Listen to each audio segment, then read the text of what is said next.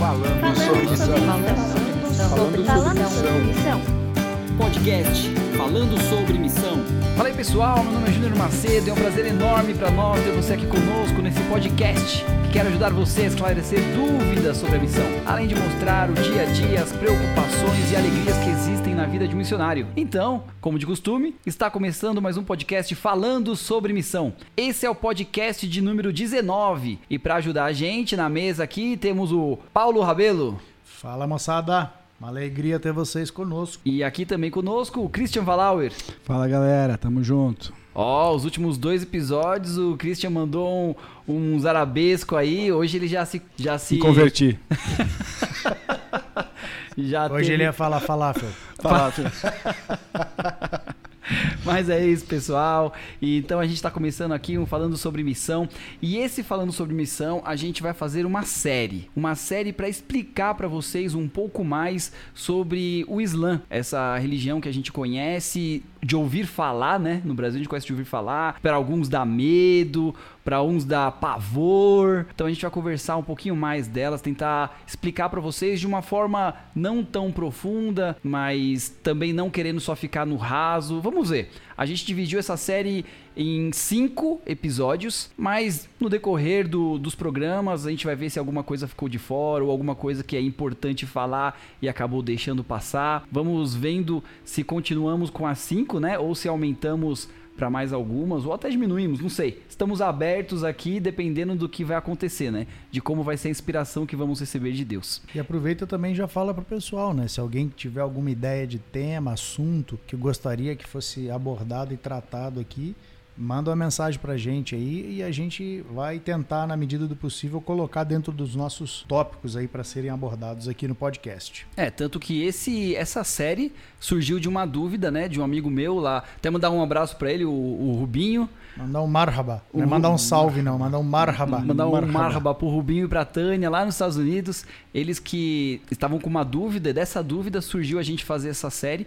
A dúvida deles, na verdade, era como pregar, né, como converter um muçulmano. E daí a gente viu que isso é, um, é uma pergunta que abrange a resposta, assim, não é uma resposta simples, né? Faz isso. É uma resposta que envolve muitas coisas, muitas, muitas coisas.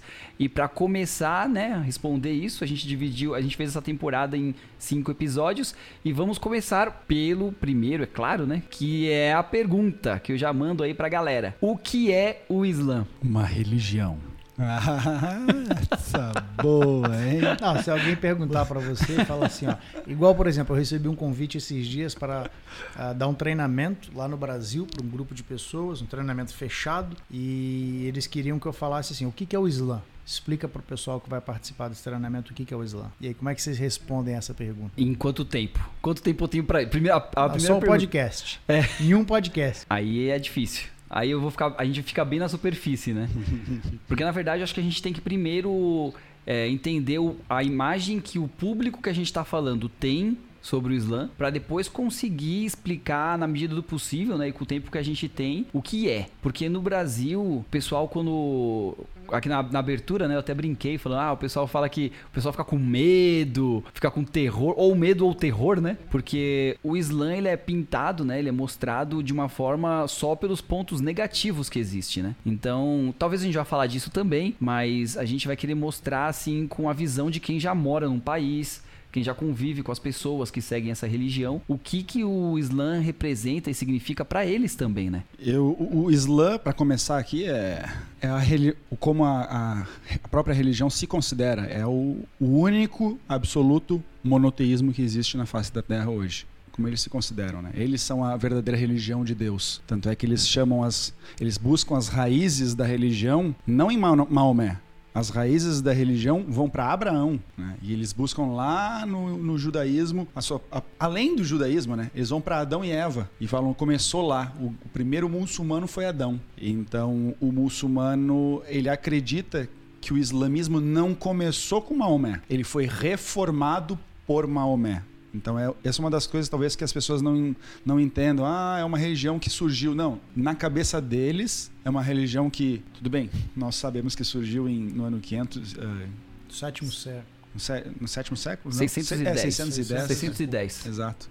870 foi Maomé quando ele nasceu, acho É, que foi, né? é. Mas a, a primeira visão dele, tudo foi Foi 610. 610. Então, não começou nessa época. Na verdade, na cabeça deles, começou lá atrás. Então, eles ah, reivindicam né, a- as raízes no, na própria Bíblia. Né? Eles reivindicam como a Bíblia como sendo um livro inspirado por Deus e um livro islâmico, vamos supor. Vamos colocar dessa forma, né? Então é, um, é, um é, o, é o verdadeiro monoteísmo que foi perdido pelo, pelo judaísmo de certa forma, foi perdido pelo cristianismo de outra forma, mas que foi reformado através de Maomé para voltar à verdadeira religião monoteísta de só um Deus. E aí, Júnior, como é que você responderia essa pergunta aí? Imagina que você vai dar o treinamento lá e aí você tem que falar o que que é o Islã. Você tem aí 50 minutos. É, eu acho Não agora, né? Não, Imagina um treinamento. Acho que a primeira coisa assim que tem que deixar definida e até já peço ajuda também pro Paulo que sabe conhece mais os nomes, né, as, as nomenclaturas corretas, mas teria que explicar que não é apenas só duas religiões, porque no Brasil a gente acha que só tem os é, xiitas e os sunitas, mas quando a gente vem pra cá a gente percebe que tem mais do que isso. E outra, é, conversando com alguns amigos meus que são sunitas, que aqui é um país predominante sunita, ele fala, quando eu falei que tinha os xiitas também, ele falou pra mim: não, não, não, não, não. Esses aí não são muçulmanos. Aí eu falei, mas como eles não são muçulmanos? Eles não acreditam no Corão? Eles não leem o mesmo Corão que vocês? Leem, mas não, eles não são muçulmanos. Muçulmanos, muçulmanos são os sunitas. Então já parte que eles têm esse, esse atrito, né? Que os cristãos já convivem melhor, assim, sabendo que tem outras denominações e tudo mais. Entre eles, eles um já não considera outro grupo e vice-versa. E por isso que eles têm é, brigas e atritos e muitas vezes até não conseguem conviver no mesmo país, né? Para quem está ouvindo, a, a diferença bem básica dos sunitas para os xiitas, a escola sunita é mais literal no texto. Os xiitas são mais, eles espiritualizam mais o texto do, do Corão.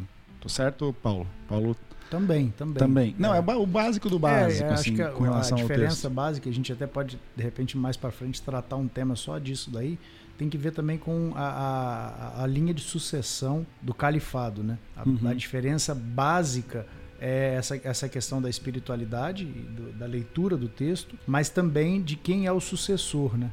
Uhum. Depois de, de Muhammad, e os xiitas defendiam e acreditam até hoje que tinha que ser alguém da linhagem da família do profeta.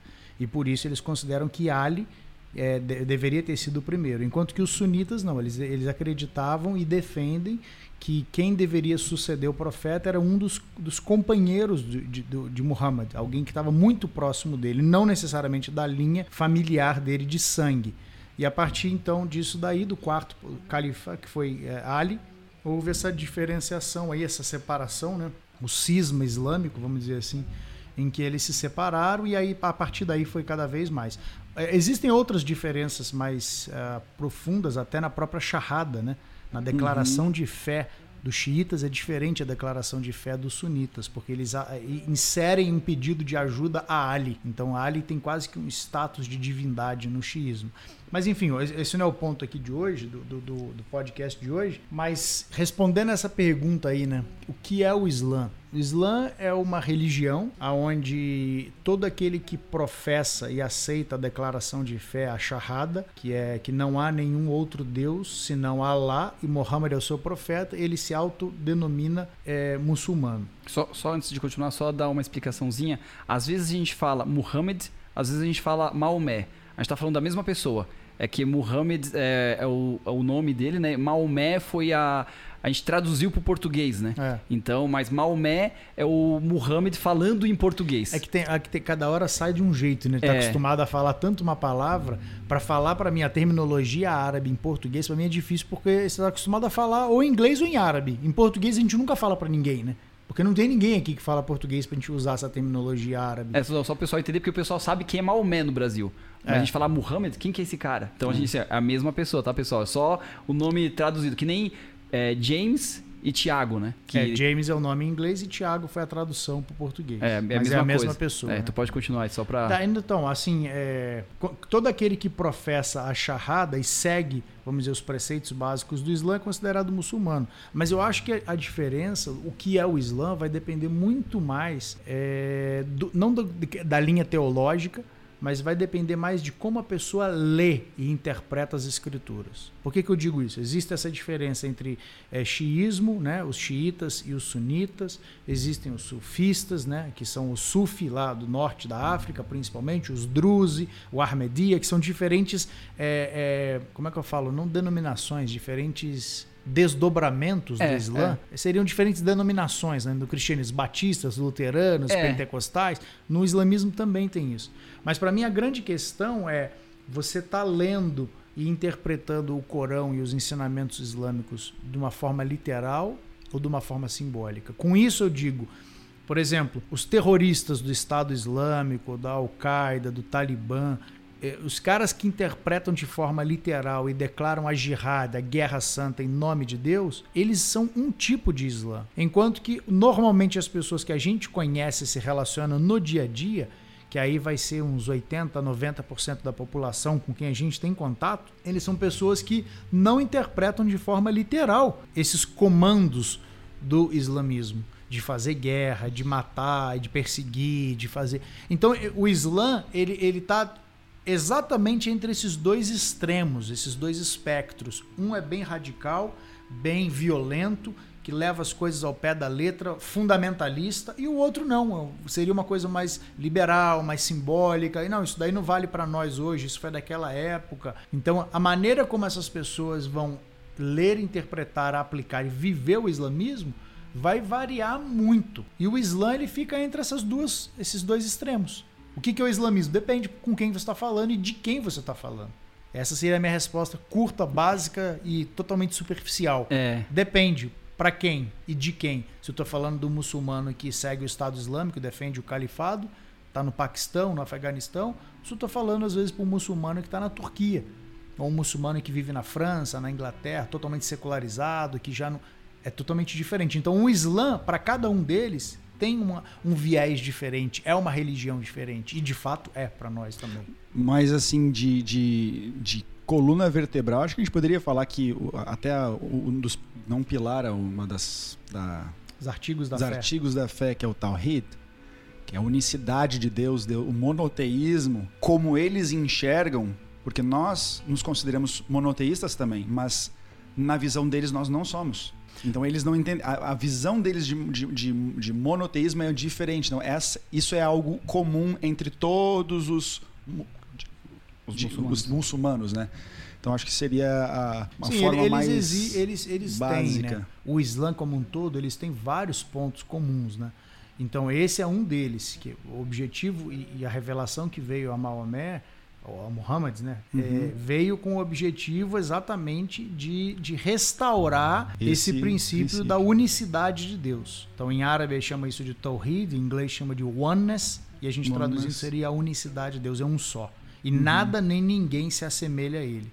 Isso daí é um conceito básico comum a todas as, as derivações do islamismo. É, em segundo lugar, os escritos sagrados. O Corão é a revelação de Deus para eles, em qualquer uma dessas branches aí. E aí, a partir daí, já começa a ter As algumas coisas que são diferentes. Mas eu diria que esses dois conceitos são básicos e comuns a todos eles. Talvez tenha outras coisas mais menores, né?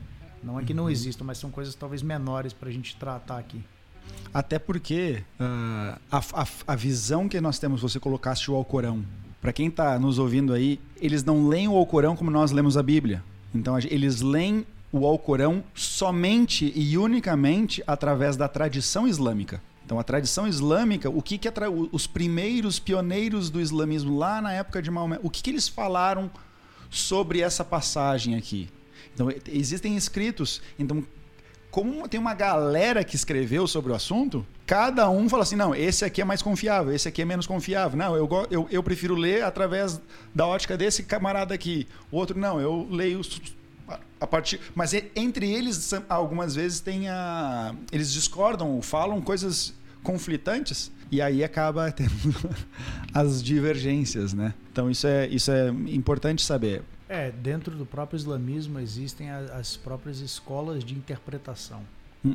Que aí é onde ele se aplica em árabe chama de fiqh, que é a jurisprudência islâmica. E aí, então existem algumas escolas que são consideradas válidas e vamos dizer assim, tem a aprovação de Deus. E essas escolas você pode seguir uma ou outra. É muito interessante isso daí. Agora no mestrado eu tive uma aula.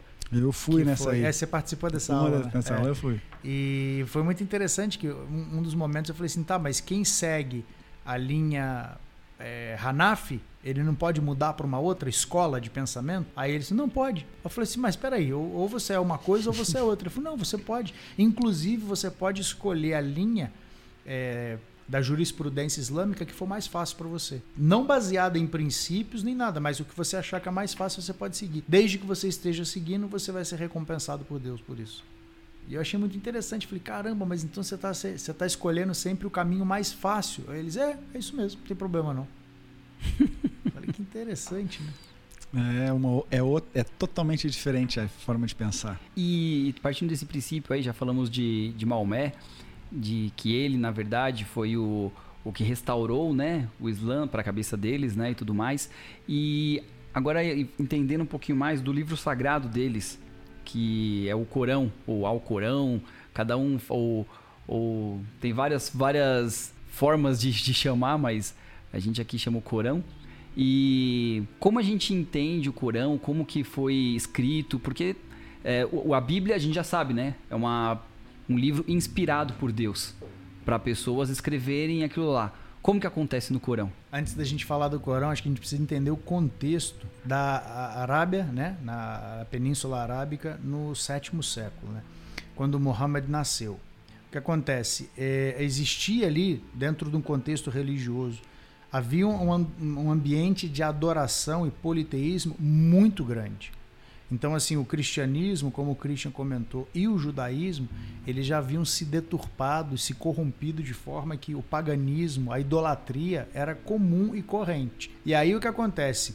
Comunidades religiosas como os zoroastrianos, judeus e cristãos, eles eram bem estabelecidos no meio dos árabes, eles conseguiam conviver numa boa, mas tinham muito problema religioso. Então, um, um dos, dos historiadores, eu tenho uma citação aqui dele, ele comentando sobre esse ambiente religioso, idólatra, politeísta, ele dizia o seguinte: ó, os judeus diziam, nós temos a Moisés como nosso herói, os cristãos, nós temos a Jesus como, como Messias, e vocês, árabes, não tem ninguém. Vocês são um povo pagão, sem nenhuma história e sem nenhum herói nacional. Então, estou dizendo isso porque Forte. Nesse contexto do sétimo século, havia uma demanda muito grande por uma reforma espiritual, para que as coisas voltassem para o eixo. E quando Muhammad surge, então, com uma revelação de Deus, como um homem escolhido por Deus, para proclamar que todos voltem para o caminho original, como o Christian falou, todo mundo já nasce muçulmano, e quem não é muçulmano hoje precisa se reconverter, porque você, na verdade, nasceu muçulmano e se você não é hoje, você se desviou do islamismo, então você tem que voltar para os caminhos do Islã. Então, quando Maomé foi chamado para promover essa reforma religiosa e restaurar o conceito da unicidade de Deus, o Tawhid, ele encontrou um apoio muito rápido, porque você olhava para o cristianismo, estava corrompido, você olhava para o judaísmo, estava corrompido, zoroatrismo, então era uma coisa assim, era um paganismo generalizado. E ele fala: não, não, não, não, é o seguinte, ó, é um Deus só, e é esse Deus que merece a nossa adoração. E não só a nossa adoração, mas a nossa obediência plena e submissão. E é isso que quer dizer Islã. Submissão, você se submeter a Deus, fazer aquilo que Deus espera de você. Seria uma espécie de, de fé cega, uma obediência cega, que é onde Deus mandar você vai, o que ele falar você faz. E é por isso que quem interpreta de forma literal os textos, a revelação do Corão, ele vai se levantar e cometer atentados terroristas, ele vai fazer porque ele acha que aquilo ali se aplica para ele ainda hoje, nos tempos em que nós estamos, 1500 anos depois da revelação eh, de Maomé, e ele acha que ele tem que fazer a vontade de Deus. E aí, logicamente, a, a partir disso daí vieram as revelações de Muhammad.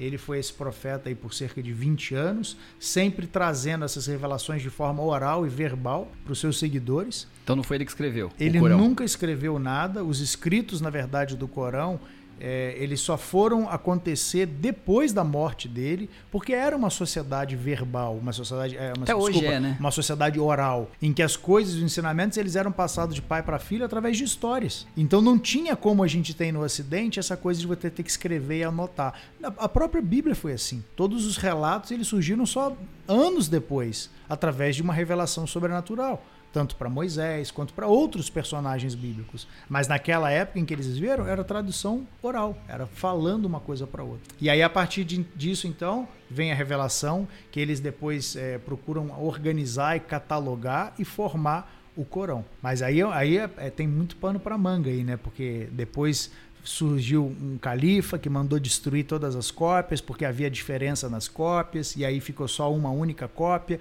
e depois disso eles acrescentaram os acentos, as vogais curtas, as vogais longas, mas ainda assim hoje o muçulmano acredita que o texto que ele tem do Corão é exatamente a cópia daquilo que tinha no céu desde a eternidade. Então as, eles acreditam que não foi uma inspiração, foi um tipo um ditado. É, não, eu não diria um ditado, né, Christian? Mas eu diria assim, é, a revelação, aquilo que, aquilo que foi escrito hoje no Corão, não são as palavras de Maomé.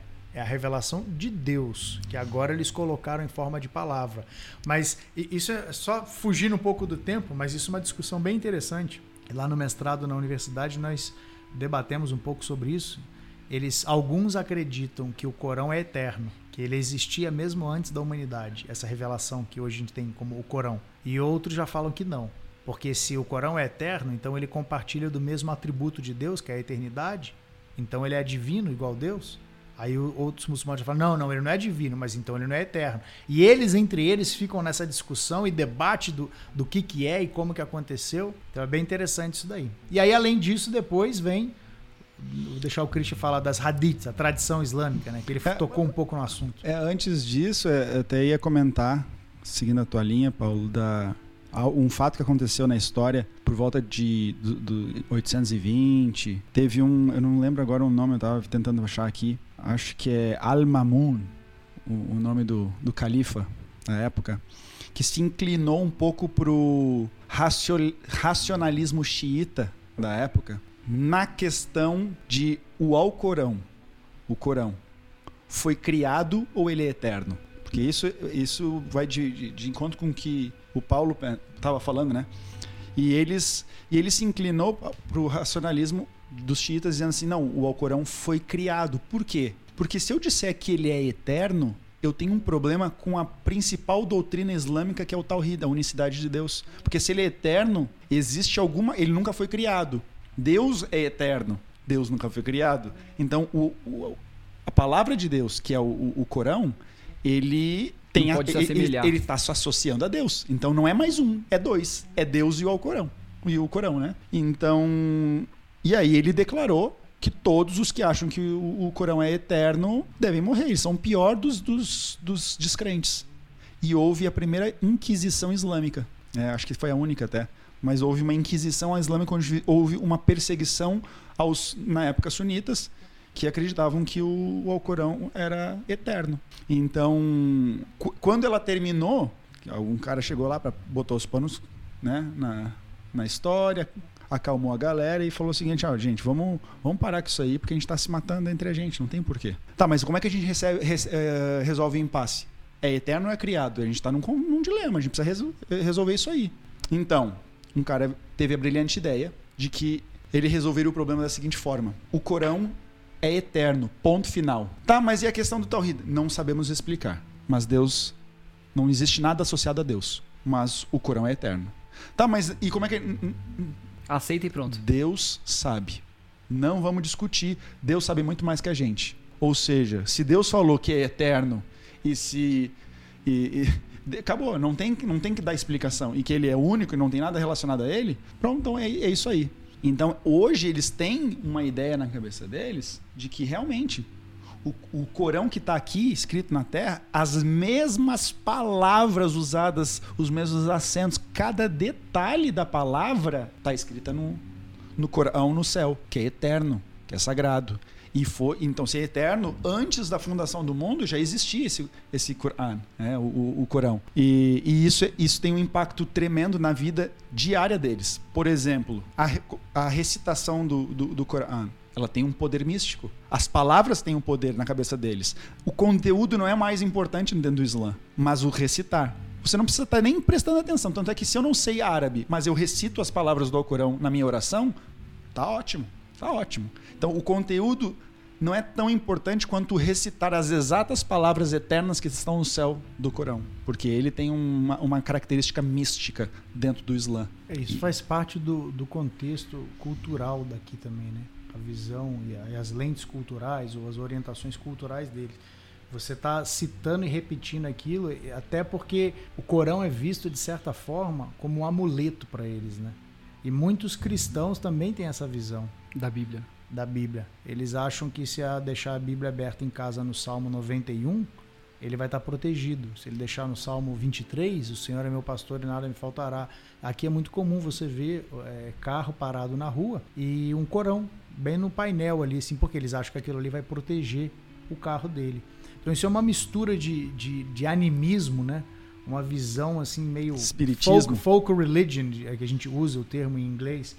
É uma mistura meio de misticismo com folclore com a religião pura. O próprio olho gordo, né? O, olho grande, não sei como é que você vai, aquele olhinho azul que a gente, você É. vê em tudo quanto é lugar aqui. Isso daí não tem O- nada a ver com o Islã. Evil Eye, a gente chama Evil em inglês, eye, o Evil é. Eye. O Evil Eye. Mas acho que em português é olho gordo que fala. é o olho gordo.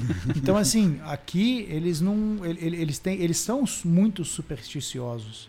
Então, isso é uma das coisas que se a pessoa perguntar para mim, tá, quem é. o que- que- o que é o Islã? É uma religião muito supersticiosa. Porque mesmo que não tenha revelação, tanto do Corão quanto da tradição, das hadith, é, um embasamento teológico, escriturístico disso, eles acreditam. Isso faz parte Uhum. da cultura deles, faz parte da cosmovisão deles. E é é muito parecido com o, o catolici- catolicismo medieval, né? Que a gente carrega muitas heranças ainda dessa, desse período negro da história da- do cristianismo, onde a- o, o paganismo entrou com tanta força que hoje muitas mentiras a gente acredita como se fosse verdades por conta dessa tradição que se foi carregada. Não é bíblico, mas as pessoas já não leem tanto a Bíblia, assim como o muçulmano não lê o, o- o Corão, né? E, mas eles acreditam que se quebrar o espelho, sete anos de azar. Passou o gato preto e as pessoas ficam não com só medo. isso, né? Então existe isla- uma, né, uma O islamismo contemporâneo ele é muito parecido com o cristianismo medieval, sim. Um medo de Deus, Uhum. eles é, têm que apaziguar a ira de Deus, fazer tudo certo para conquistar o amor de Deus. Não precisa de compreender, como você falou. As missas eram celebradas em latim, ninguém entendia o que estava acontecendo, mas tudo bem. Tem As- alguém que vai interceder, É, tem alguém que vai se, exato. se- conectar com Deus, não precisa ser eu. Eu só tenho que fazer as coisas certas. Se eu fizer tudo certo, Deus não vai mandar o castigo dele sobre as, nós. as grandes peregrinações a Roma, que eram fui a Roma, eu perdoou todos os meus pecados, é como você ia a, A a Meca. Né? Então tinha essa- esse misticismo que não é necessariamente bíblico, né? Mas ex- existia e outras coisas, o jejum, a importância do jejum durante um tempo e, e do se autoflagelar. Então tem tem muitas coisas, inclusive eu, ah, coisas bobas, né? E aqui- eles falam Bismillah, que é em nome de Deus. Quando eles vão entrar num táxi, quando eles passam na frente de uma mesquita, quando eles abrem uma garrafa de água, é como se você tivesse expelindo. é- sabe o sinal da cruz que a gente vê no cristianismo, né?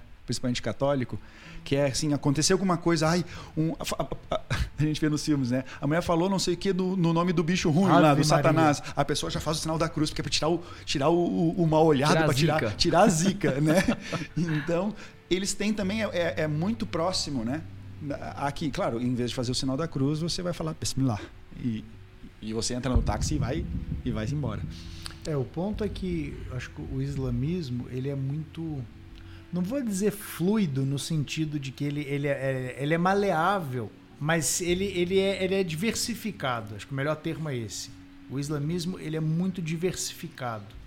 Ele é muito diferente. O, o islamismo, eu, eu estive lá ah, fazendo uma semana de oração para o pessoal lá da Tunísia. É um país islâmico. Eu estive na Indonésia estudando. É o maior país islâmico do mundo. É totalmente diferente da Jordânia.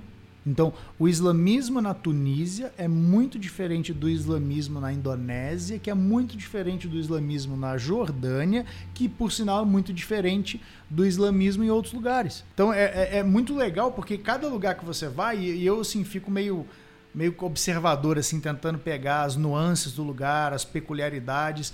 Uma vez eu li num livro um, um autor falava assim: você quer conhecer os braços do Islã, o que é o islamismo na sua essência e prática puro, vá à Arábia Saudita.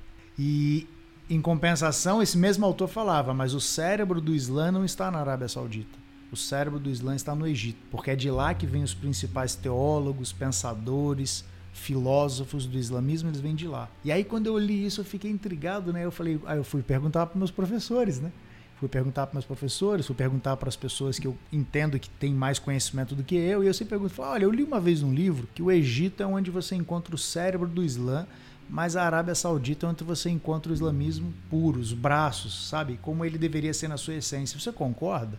Hum. E aí eu já ouvi todo tipo de resposta, né? Principalmente quando eu falo, quando eles falam, é, eu acho que sim, então. Ah, mas então a mulher não pode dirigir, a mulher tem que viver coberta, a mulher. Aí eles, não, veja bem, veja bem. Porque daí vai, vai, vai de encontro com o que acontece aqui. Não, vai, vai, vai de encontro com o que acontece aqui, muitas vezes a esposa do cara não se cobre. É, então. Então, no caso, eh, você conhece lá meus ex-vizinhos lá que foram embora daqui agora. Eu conversei com ele, ele falou: é, faz sentido isso. Eu falei assim, mas então peraí, se faz sentido isso, por que, que vocês não estão seguindo? Se o certo é isso daí, por que, que vocês não estão seguindo? Então, uh, voltando àquilo que você estava falando, Paulo, da, da, da, das, da, da Hadith, né?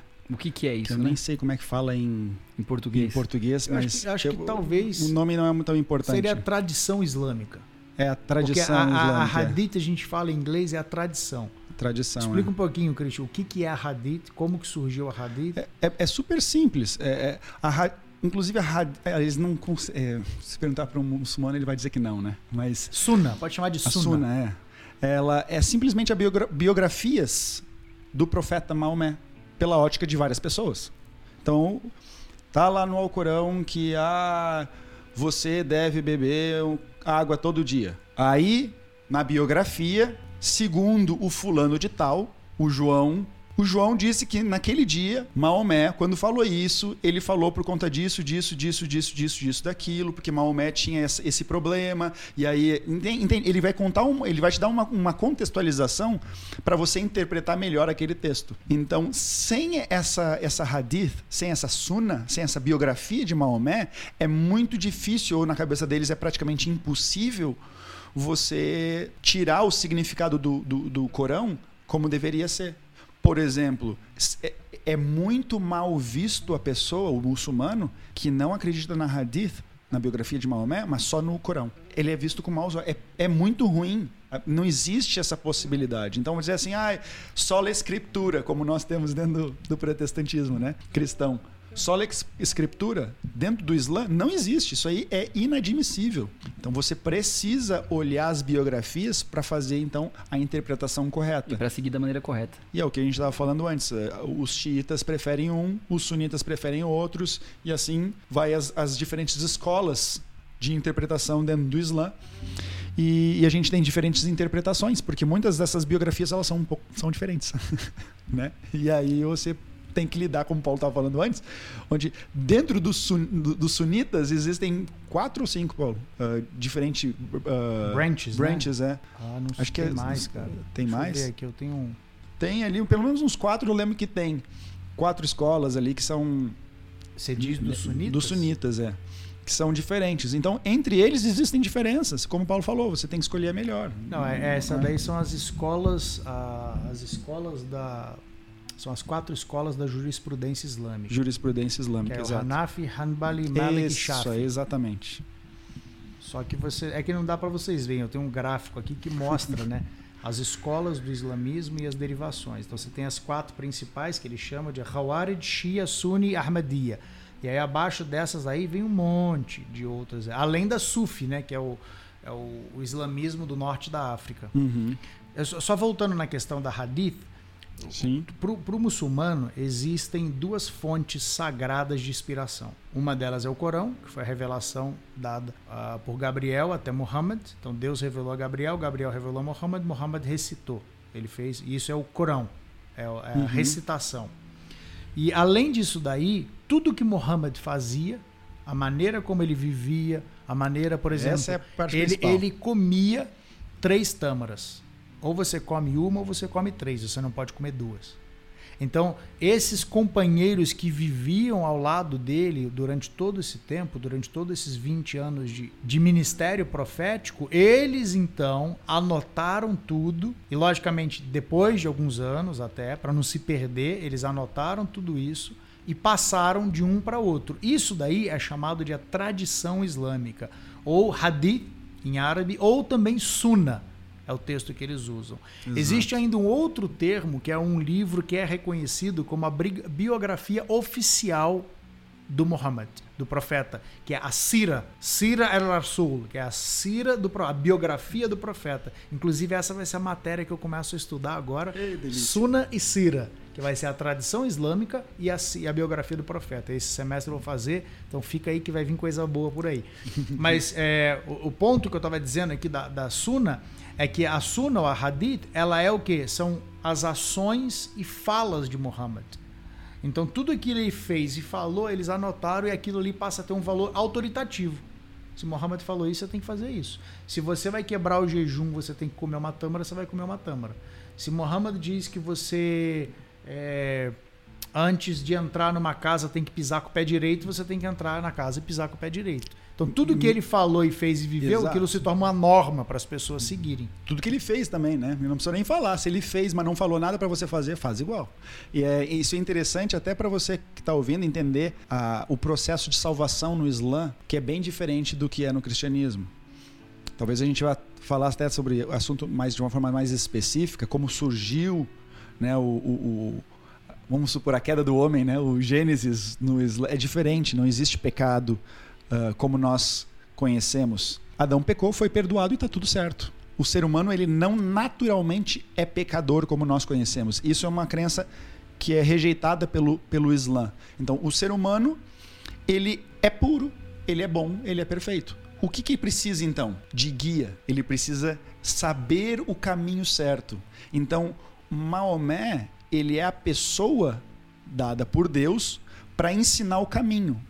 Você provavelmente já deve ter ouvido a respeito da, da, da Sharia, a lei islâmica. A Sharia é a lei, ah, vamos supor, não só ah, espiritual, religiosa, mas a lei civil de um, país. Né? Mu- Muito das leis são baseadas na Sharia. E é a intenção do muçulmano, da religião islâmica, difundir a Sharia para que o mundo inteiro esteja sob o domínio, sob a lei Sharia. Por que isso? É por isso que aí tem a ideia do Estado Islâmico de estabelecer o califado. Nada mais é do que Estabelecer. implementar o islamismo e tendo como código civil religioso e moral a lei islâmica. Exatamente. E o- a, a palavra Sharia, ela vem de um, de um termo que significa fonte de águas, que dentro do contexto do Middle East é muito importante. né? A fonte de água é a fonte de vida. Então, eles entendem que a Sharia é a fonte de, de conhecimento que você precisa ter para que você, seguindo ela, você alcance a salvação. O que você precisa fazer? Fazer a Sharia. Você- Se você está sob a Sharia fazendo o que está escrito lá, tua- você vai você vai estar no caminho. Você tem eles não têm a certeza de salvação também, né? Eles têm a você tem a possibilidade de salvação, né? E aí Deus na sua misericórdia vai te Então é o seguinte, é importante replicar o modelo para que você consiga estar bem com Deus. Então, Maomé foi o homem perfeito que andou sobre a terra. E tudo o que ele fez deve ser copiado, porque eu te- vou ter a garantia de que eu estou no caminho certo e eu tenho a possibilidade maior de salvação. É isso aí, pessoal. A gente Já acabou? É, fez só uma Eita. introdução desse assunto que tem muito, falei pra vocês, tem muito pano pra manga. Eu aconselho você a ouvir esse podcast de novo, porque teve muita informação aqui, principalmente pra você que não conhece muito sobre essa religião. A gente já conhece algumas coisas, né? Vivendo aqui no país, a gente sabe alguma coisa. E então, aconselho você a ouvir outras vezes para conseguir pegar o que você não pegou, porque muitas coisas passaram aqui, muitas informações foram dadas e muitas outras vão dar. Esse é só a primeira parte dessa série que a gente está começando agora e o nosso podcast falando sobre missão fica por aqui.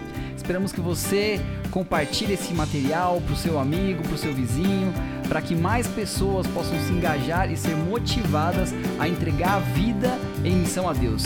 Então, nos vemos quarta-feira que vem. Beleza, pessoal? Então, um grande abraço, até mais. Tchau.